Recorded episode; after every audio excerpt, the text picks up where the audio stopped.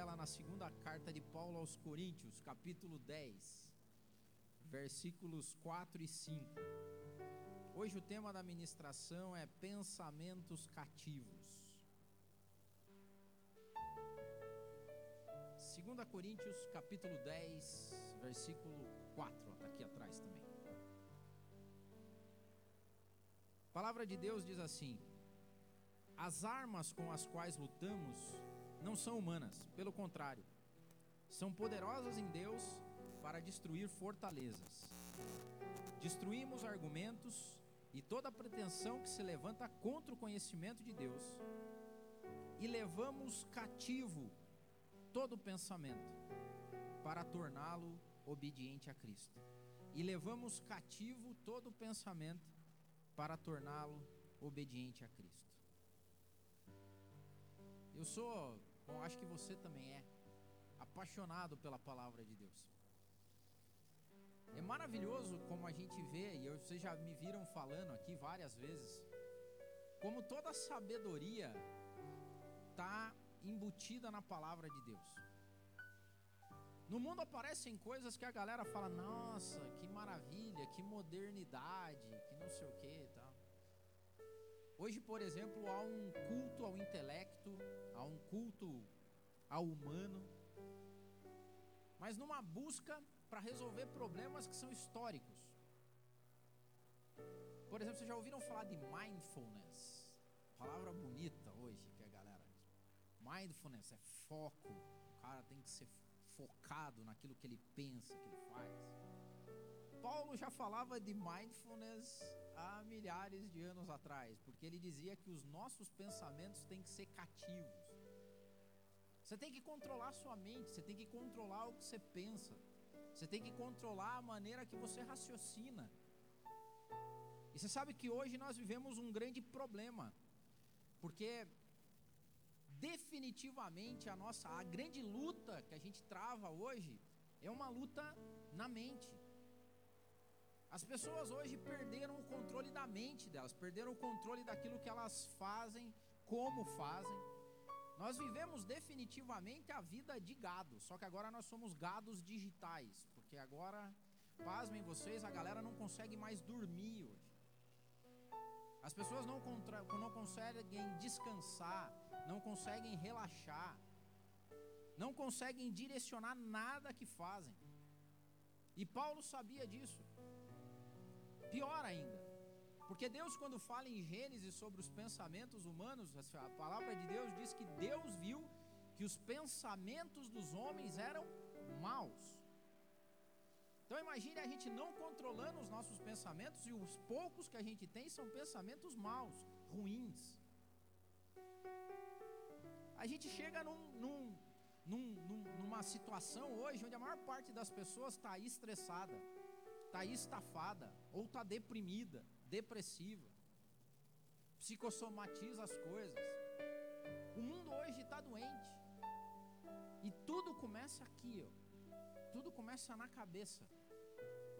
Paulo já sabia que a maior batalha que o ser humano trava é aqui, ó.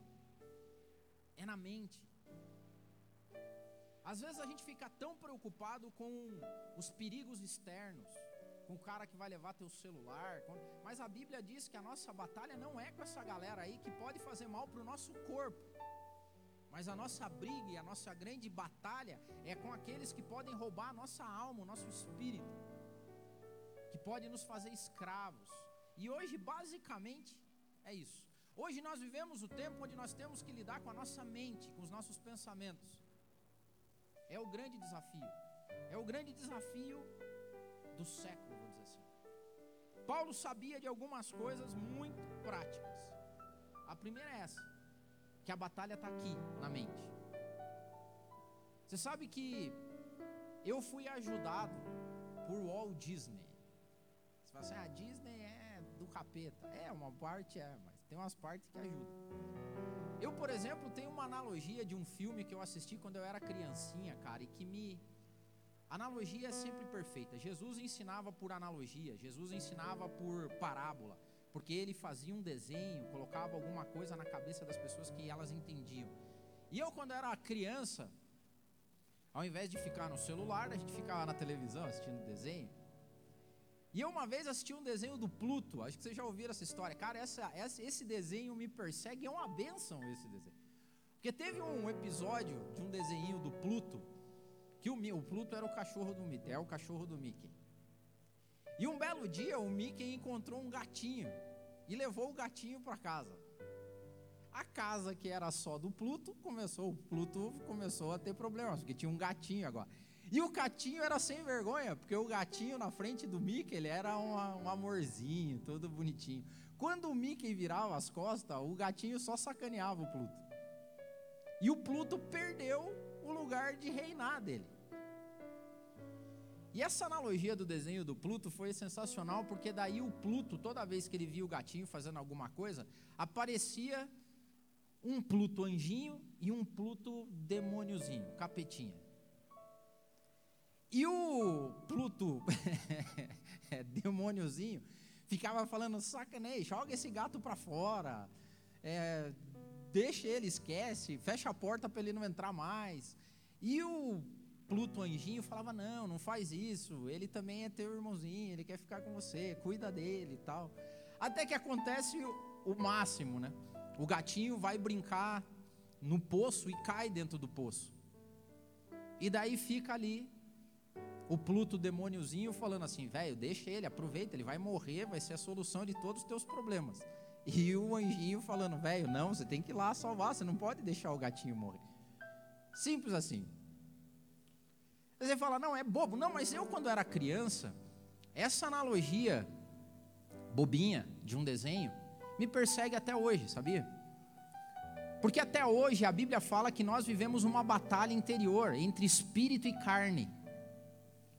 E a analogia que eu criei lá daquela época me persegue até hoje. E eu, de verdade para vocês, toda vez que eu estou diante de uma decisão, toda vez que eu estou diante de falar alguma coisa ou de resolver, eu lembro daquele desenho e para mim é como assim: a minha carne é o Pluto diabozinho. E o Pluto anjinho, eu criei a analogia do Espírito Santo, do cristão, e eu fico ali brigando e às vezes eu falo, cara, eu estou dando lado para minha carne. Eu estou dando lado para aquilo que tem de ruim em mim. Ouvi uma voz externa. E eu oro a Deus. É claro que isso era uma analogia de criança. Mas hoje, nas minhas orações, o que eu peço sempre é: Espírito Santo, me guie. Abra os meus olhos. Me diz qual que é a decisão que eu tenho que tomar. Me diz como que eu tenho que responder. Às vezes falha. E deve falhar com você.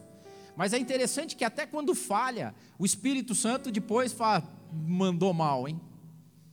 Mandou muito mal.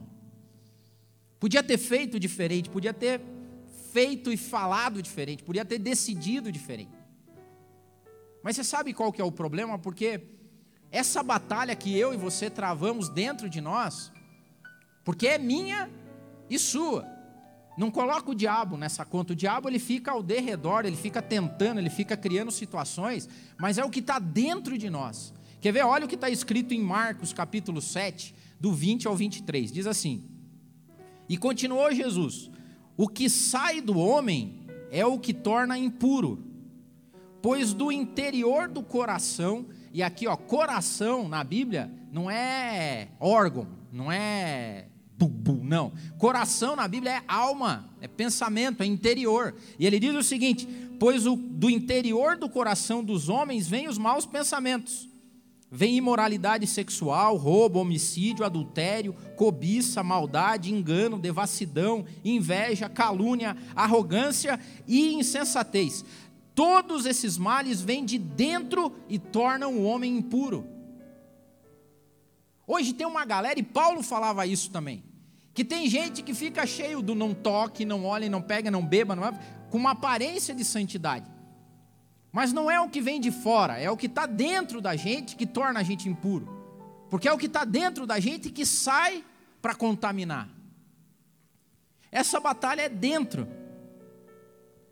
Só que o diabo, ele tenta ferir o nosso interior, manchar o nosso interior.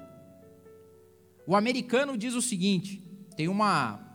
Não quero ser é, inconveniente aqui, mas eu vou falar a tradução. Não vou falar a tradução, mas É, americano tem um, um, um dizer que fala assim, ó, bullshit in, bullshit out. Significa assim, quanto mais traia você põe para dentro, mais traia vai sair. Quanto mais lixo entra, mais lixo sai. Não tem como resolver, não tem como fazer coisa boa entrando coisa ruim. É a mesma coisa se você quiser cozinhar, fazer alguma coisa. Tem que fazer com um ingrediente bom. Não adianta você colocar ingrediente ruim.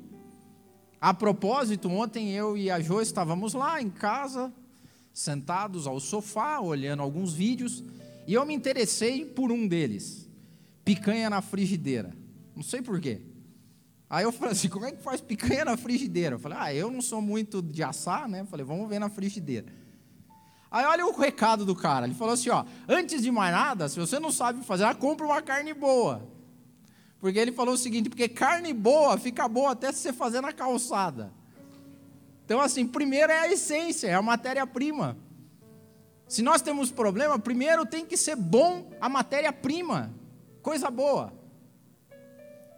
E aí, a palavra de Deus em Filipenses 4 e 9, quando Paulo fala com a carta lá aos, aos Filipenses, ele dá algumas dicas ali, básicas, de como que a gente enche o nosso interior de coisas boas, ou quais são as estratégias para a gente entrar, encher de coisa boa. Ele diz o seguinte: tudo que vocês aprenderam, receberam, ouviram e viram em mim, ponham em prática, e o Deus de paz vai estar com vocês. Então, basicamente, o que, que entra? Como entra? As coisas entram na gente através de aprendizado, de troca, através daquilo que a gente ouve, daquilo que a gente vê. Primeira coisa, o que vocês aprenderam de mim? E a primeira coisa que eu quero trazer para o teu raciocinar agora, para o teu refletir é: o que, que você tem aprendido? que, que você tem acumulado de aprendizado na vida? Quais são as coisas que te enchem? Qual foi o último grande aprendizado que você teve na tua vida? Ah, eu aprendi a fazer stories. Bem legal, beleza.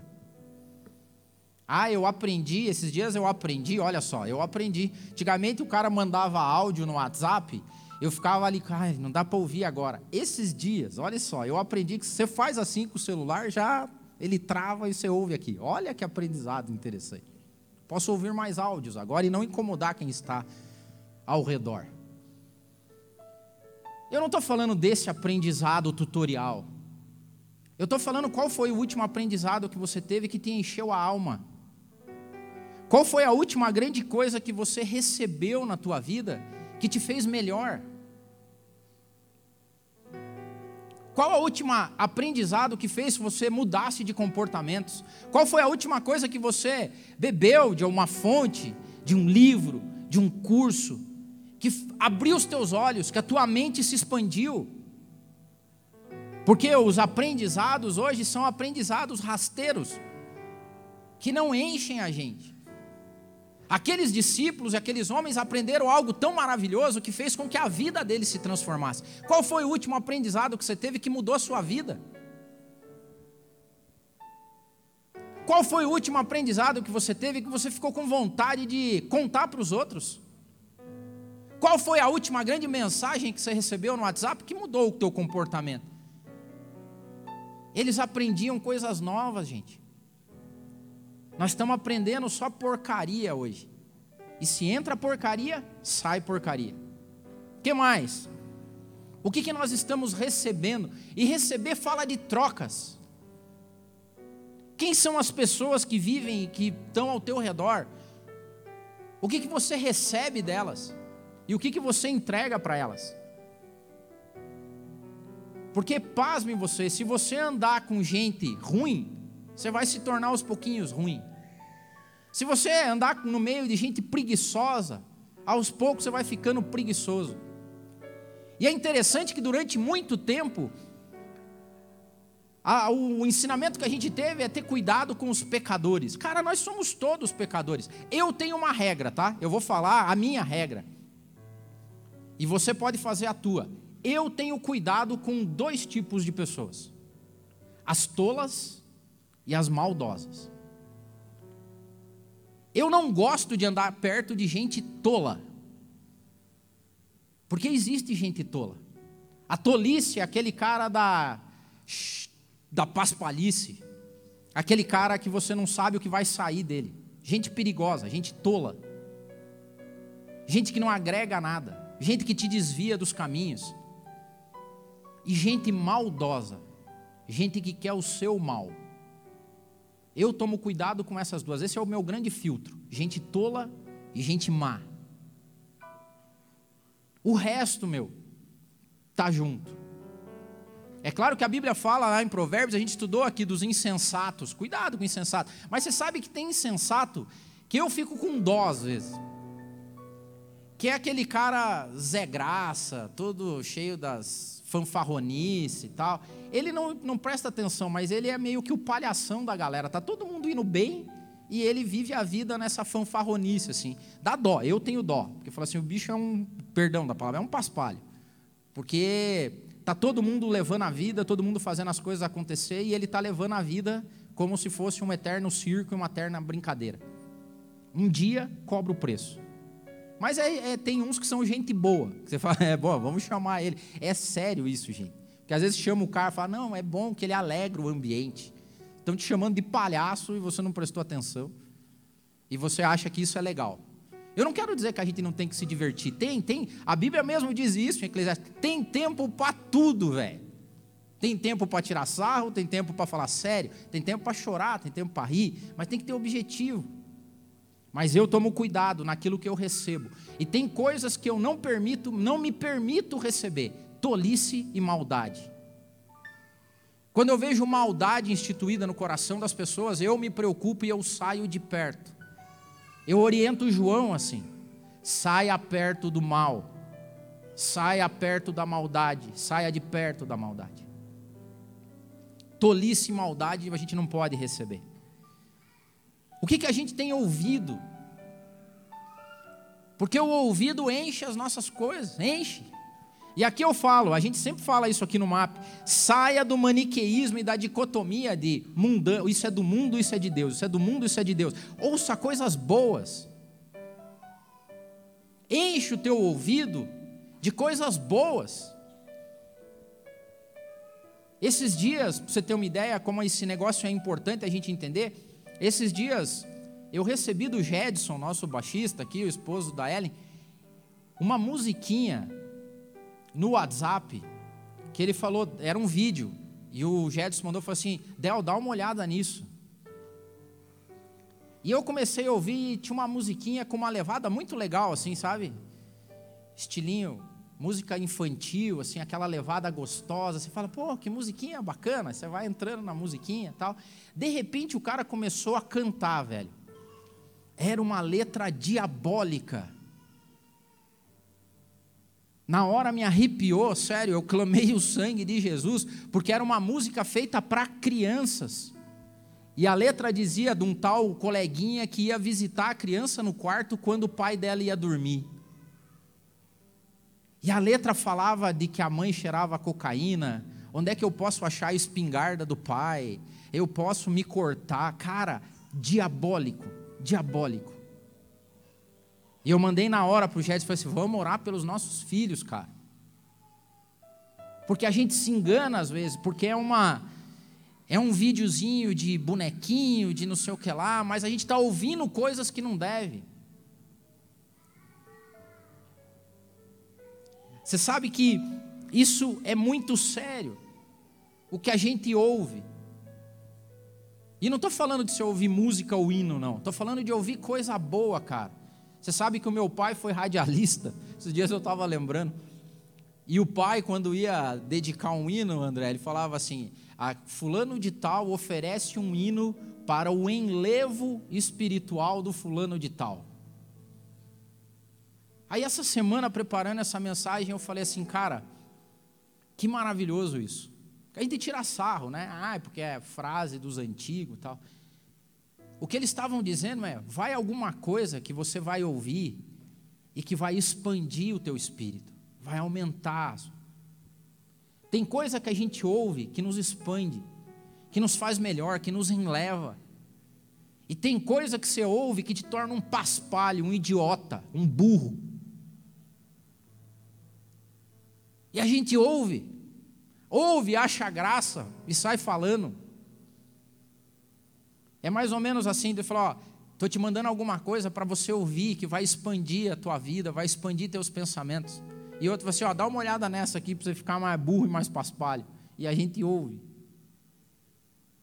Bullshit in, bullshit out. Quanto mais lixo entra, mais lixo sai.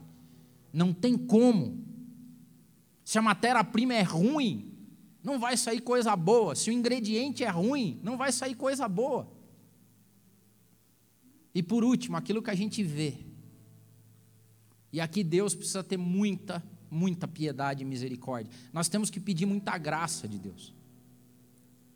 Porque hoje nós somos inundados, os nossos olhos são inundados de lascívia, de imoralidade, em todo lugar. E aqui o, talvez isso é, é mais tentador para nós homens, porque o homem é atiçado muito mais pelo olhar do que a mulher. Isso é imã. Tem um pastor, essa semana eu estava me inspirando para a palavra e vi um pastor americano ele falando assim, cara, dois segundos para você. Falei, ah, que difícil, hein? É dois segundos. Olhou, dois segundos, tira o olho. Ele falou assim: a primeira olhada a gente não consegue controlar. Dois segundos. Essa semana eu levantei e falei assim: Senhor, lembra da analogia? Falei, Espírito Santo, vamos combinar os dois segundos, eu e você? Dois segundos, olhou, tira o olho. Vai entrar lixo, vai sair lixo. Hoje nós vivemos um grande problema de lascívia e de imoralidade no nosso meio. O Philip Jansen fala num livro dele, Rumores de Outro Mundo, que ele diz assim que é curiosamente, quanto mais evoluída e rica é uma nação, mais pontos e acessos à pornografia ela tem. E os homens, quanto mais eles se envolvem com pornografia, menos atenção eles dão, eles dão para as mulheres. E eles ficam menos ativos sexualmente falando. Mas não é só lascívia e imoralidade, são olhos maus também, olhos de inveja. Quando você deixa inveja entrar no teu coração, quando você olha na coisa dos outros e fica, faz a mesma regra, dois segundos. Ó que carro bonito, dois segundos. Ó que vestido, dois segundos. Olhe coisas belas que te. E é isso que Paulo quer dizer aqui. Quando ele fala assim: olha, tragam os pensamentos de vocês cativos em Deus. Isso é treino. Isso é treino. Paulo, de novo, já dizia milhares de anos atrás, seja, treine, treine o seu pensamento, treine o jeito que você pensa. Mindfulness. e hoje os caras ganham dinheiro com esse negócio. Só ler a Bíblia, meu querido, de grátis. Foque. Leve cativo a Deus os teus pensamentos. Prenda eles a Deus. E a Bíblia nos dá a dica. Olha o que está escrito em Filipenses 4 e 8. Eu queria que esse versículo, Filipenses 4 e 8, fosse o teu texto áureo dessa semana, desse mês, desse ano.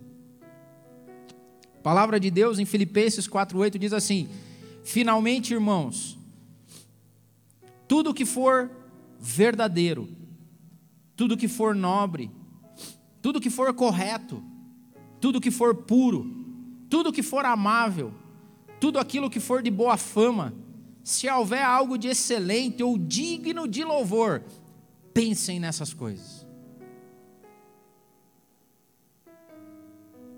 Cara, quer ter uma vida cheia de produção, quer ser uma pessoa maravilhosa, onde as pessoas se inspiram e bebem de você, quer dar certo na vida, coloque coisas boas para dentro, que só vai sair coisa boa para fora. Você sabe que os gregos tinham um, um termo que eles usavam, e eu acho que eu já falei aqui, chamado apeirocalha. A peirocalha era considerada uma doença. A peirocalha para o grego era a falta de experiências em coisas belas. A falta de experiências em coisas belas. Eles acreditavam que a criança, na formação dela, se ela fosse é, suprimida, se ela não fosse colocada em contato com coisas belas, ela não ia se tornar um ser humano capaz de ligar os pontos, de ser inteligente, de ser hábil. É mais ou menos assim, ó, se você Hoje a galera não consegue saber a diferença entre Mozart e o MC Bin Laden, entendeu? Por quê? Porque elas não foram colocadas em contato com aquilo que é belo. Elas não conseguem entender a diferença entre a arte plástica que toca a alma do cara pegar e jogar um monte de tinta numa tela e dizer que aquilo é arte. Eu não sei se vocês sabem, mas recentemente teve um cara, um escultor, que colocou uma, um vaso sanitário, cara, num museu. Colocou lá, era a obra dele. Era a obra de arte. Aí a galera nesse museu de arte moderna tinha lá. Daí nesse meu museu a galera esqueceu lá um copinho, um negócio, que era lixo. E a galera parou e começou a olhar. Não, mas o que, que será que ele quis dizer com isso aqui? O que, que é? Os caras não conseguem saber a diferença. Por quê? Porque eles não foram colocados em contato com aquilo que é belo. Há um tempo atrás, Deus nos deu o privilégio de viajar e a gente foi visitar um museu lá fora, um museu conhecido. E cara, quando eu e a Jo nós entramos lá, a Jo brincou comigo, falou: "Nossa, dá até vontade de falar em língua estranha". Cara, porque é muita beleza envolvida, quadros enormes, onde os caras tinham noção de profundidade. Há um tempo atrás nós viajamos, eu vi um quadro, cara, pintado olhos sobre tela, que era um mar que com a correta aplicação das luzes, você ficava na frente do, do quadro, a tua mente, a tua visão era sugada para dentro, do, dentro do quadro. Era maravilhoso. Você. Pasmem vocês, esses dias outro cara pegou e tomou laxante, laxante, e fez esse negócio numa tela, e aquilo é arte, velho. A palavra de Deus diz assim, ó: tudo que é nobre, tudo que é correto, tudo que é puro, tudo que é amável, tudo que é de boa fama, se há algum louvor nisso, pensem nisso. Eu listei algumas coisas, tudo que é nobre. Falta nobreza no nosso mundo hoje. Eu vou dar uma dica para vocês. Porque eu também gosto de série. Você também escolhe bem, escolhe bem a série que você assiste. Eu e a Jo ficamos encantados com uma série do Netflix chamada Downtown Abbey. Assistam, cara. Conta a história da nobreza e da aristocracia no Reino Unido no período pré-guerra e durante a guerra. E a gente consegue ver atos de nobreza entre os nobres, atos de maldade entre os nobres. E eles são em duas castas, os nobres e os empregados, que vivem no porão do palácio. E você vê atos de nobreza entre os empregados e atos de maldade entre os empregados. Significa que coisas nobres não têm a ver com grana. Nobreza tem a ver com o que está dentro das pessoas. E é interessante porque quando você começa a ver coisas boas que inspiram a tua vida, inspiram a tua alma, você faz as conexões. E eu assistia, nós assistíamos a série, comentávamos os capítulos, e isso nos remetia a Deus, o que Deus tinha falado, o coração das pessoas. É nobreza. Tudo que for correto, disciplinado. Eu louvo a Deus porque Deus me proporciona algumas coisas na minha vida que eu falo assim, Senhor, obrigado, é demais. Nos últimos meses eu tenho convivido com esportistas, pessoas de esporte de altíssima performance. Eu tenho aprendido demais com esses caras sobre agir corretamente, sobre ter disciplina, sobre entender como é que é o teu colega do lado, como é que você contribui com ele. Louva a Deus pela vida dos nossos irmãos aqui que fazem esporte, é isso mesmo. Isso é uma coisa correta, disciplinada. Faça isso mesmo. Ao invés de ficar lá no sofá aprendendo como fazer stories e, e navegando em timeline, acorde cedo, faça. Se isso te inspira, se é bom, faça. Tudo aquilo que é puro. Nós perdemos a pureza. Quer ver gente tola? E insensata é aquele cara que sempre tem uma segunda, sabe, sempre leva para o lado ruim, cara. Isso está cheio dele. Sempre enxerga segundas intenções nas coisas. Falou um termo mais ou menos assim, é, é. Não é que eu vou sair com o Braulio, é, é, o Braulio. Não, porque o cara, o nome dele é Francisco Oliveira Pinto. É, é Pinto. Cara, isso é lascívio, o cara não é puro, meu. Tudo é piadinha de mau gosto, tudo tem a ver com isso. Isso é tolice, isso é lascívia, imoralidade, está cheio. Todas as piadinhas têm segunda intenção, tudo olha, tá. Não façam isso. A Bíblia fala tudo aquilo que for puro, puro, pureza. A gente perdeu e a gente está perdendo a pureza das crianças. Por quê? Porque tudo tem duplo sentido. Tudo é um mar de lascívia, de piada, de coisas grosseiras. Vai entrar lixo, vai sair lixo. Tudo que for amável, tudo que for amável,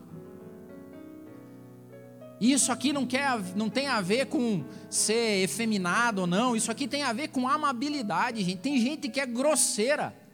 Geralmente é o tolo, o insensato. Outra coisa que eu convivo, mas detesto, com gente grosseira, mal educada. E às vezes tem isso dentro da igreja. Se tem aquilo que é amável, que é afável, que é carinhoso, pense nisso. O que mais que a Bíblia fala? Tudo aquilo que é boa, que tem boa fama. Boa fama aqui não é a fama que a gente está conhecendo, não é a fama de sucesso, é a fama de reputação. Escolha coisas que têm uma boa reputação. Escolha andar em locais onde a reputação é boa. Escolha lugares onde você tem orgulho de dizer que pertence. Reputação. Esses dias eu recebi a ligação e fiquei feliz, porque a ligação de um profissional que falou assim: Eu não aguento mais, eu quero sair da empresa onde eu trabalho. Falou, porque a reputação dessa empresa é péssima. Eu falei: Que legal, cara, eu vou te ajudar a arranjar um trampo, porque eu sei que ele é um bom profissional. Falou: A reputação dessa empresa pode causar mal a mim. Lugares times, formas de pensar, igrejas, comunidades. Ande em locais onde tem boa reputação. Pense nisso. Foque isso, viva isso. Se há algo de louvor nisso, pensem nisso. Louvor é elogio. Louvor é exaltação. Se nós não cuidarmos daquilo que está dentro da nossa mente, se nós não cuidarmos daquilo que entra em nós, o que sai vai ser péssimo. E eu digo sempre, e isso me angustia demais, porque eu acredito que os cristãos deveriam ser a bela referência disso. Quando você ouvisse uma pessoa que é nobre na natureza, que é correta e disciplinada, que é pura, que é amável, que tem boa reputação, da qual as pessoas elogiam, deveríamos ser nós. Porque se nós somos pequenos cristos, cristãos, nós deveríamos nos comportar assim em qualquer lugar que a gente passasse. E não tem a ver, de novo, é de Deus, é do mundo. Tem a ver com coisas boas que afloram da pessoa. Então, o que, que você tem que fazer? Você tem que levar teus pensamentos cativos. Porque hoje nós estamos numa batalha na nossa mente. E tudo que o diabo quer é colocar lixo dentro de nós, porque quanto mais lixo entrar, mais lixo vai sair. E o final dessa história é cruel, Porque é o final de uma história que acaba com a nossa vida, acaba com a, acaba com a nossa história. Que beleza é quando você chega e assim como Paulo, depois de anos passando e as pessoas se encontram com você, você é referência para as pessoas. Não se deixe contaminar pelo amor que há em Cristo. Não se deixe contaminar. Levante todos os dias e clame pelo Espírito Santo, que é isso que Paulo diz. As nossas armas não são terrenas e humanas, são armas espirituais, poderosas em Cristo. Faça acordos com o Espírito Santo, leve ele do seu lado, que ele seja o teu guia, e é assim que ele é, ele é essa é a essência do Espírito Santo. Nós não somos mais criancinhas para acreditar em Pluto anjinho ou Pluto demônio, mas nós já somos maduros espiritualmente para entender que se a gente tem o Espírito Santo ao nosso lado, ele vai nos ajudar a levar os nossos pensamentos cativos em Cristo durante toda a nossa vida. Termino com Efésios 4, 22 a 24, que diz assim: Quanto à antiga maneira de viver, vocês foram ensinados a despir-se do velho homem, que se corrompe por desejos enganosos, e vocês foram ensinados a serem renovados no jeito que vocês pensam, e se revistam de um novo homem, para, criado para ser semelhante a Deus em justiça e santidade, provenientes da verdade. E a palavra de Deus diz mais aí de vocês: não se conformem com esse mundo. Antes sejam renovados através da mudança, da metanoia, do jeito da mente de vocês pensarem, para vocês conseguirem experimentar a boa, perfeita e agradável vontade de Deus para a nossa vida. E você sabe qual que é a vontade de Deus para mim e para você?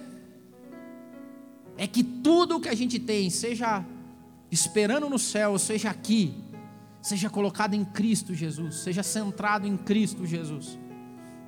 Expanda a sua vida, coloque coisas boas para dentro de você, e eu não tenho dúvida que vai chegar o dia que você vai começar a transbordar. Transbordar. Transbordar. Porque tudo aquilo que é nobre, correto, puro, amável, de boa fama, de boa reputação, vai começar a sair pelos teus poros, pelos teus olhos, pelo teu toque, pela tua boca. E as pessoas ao teu redor vão ser impactadas com você, e é isso que eu creio. Se coloque em pé, vamos louvar, depois então eu vou. liberta-me de mim. Eu quero ser a sua casa. Se você estiver aqui, eu sei, eu venço o pecado. Então enche-me de ti, até que não haja mais espaço. Pois quando estou em tua presença, o meu viver é transformado. Então liberta-me de mim. Eu quero ser a sua casa. Se você estiver aqui, eu sei, eu venço o pecado.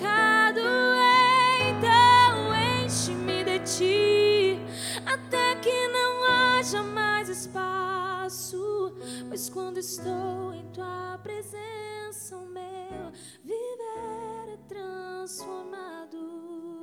Reina o Espírito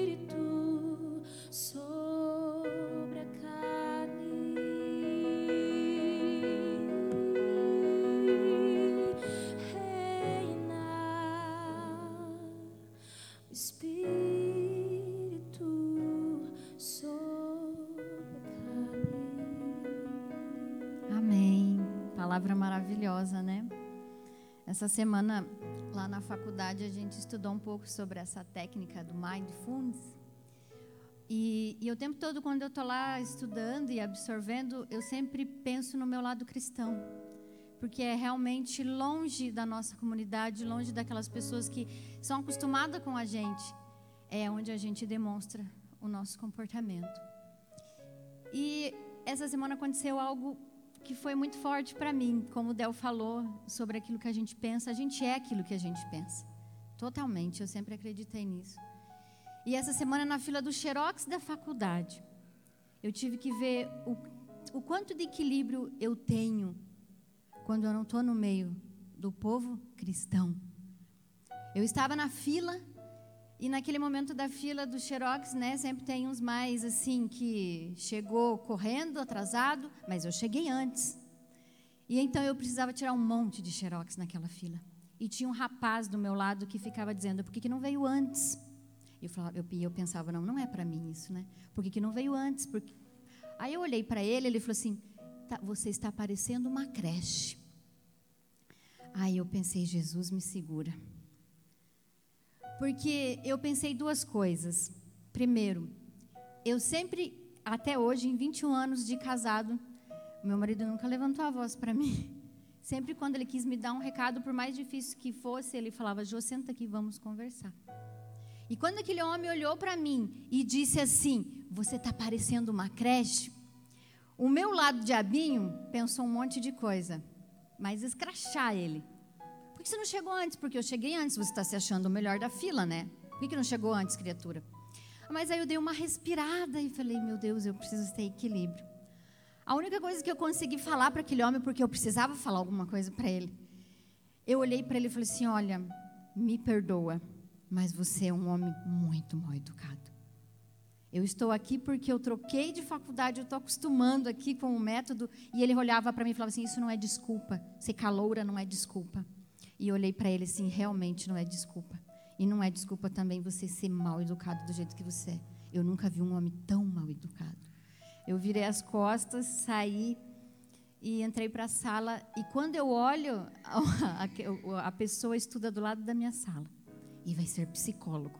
E eu pensei, misericórdia, eu não quero ser atendido por um psicólogo desse. Mas na hora eu vi quão importante é nós estarmos o tempo todo com os nossos pensamentos cativos porque num momento desse eu podia ter estraçalhado com ele.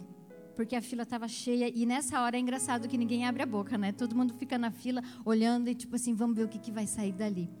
E a minha colega que estava comigo, que é cristã também, olhou para mim e Joy, o que, que foi aquilo? Eu achei que você ia esculachar ele.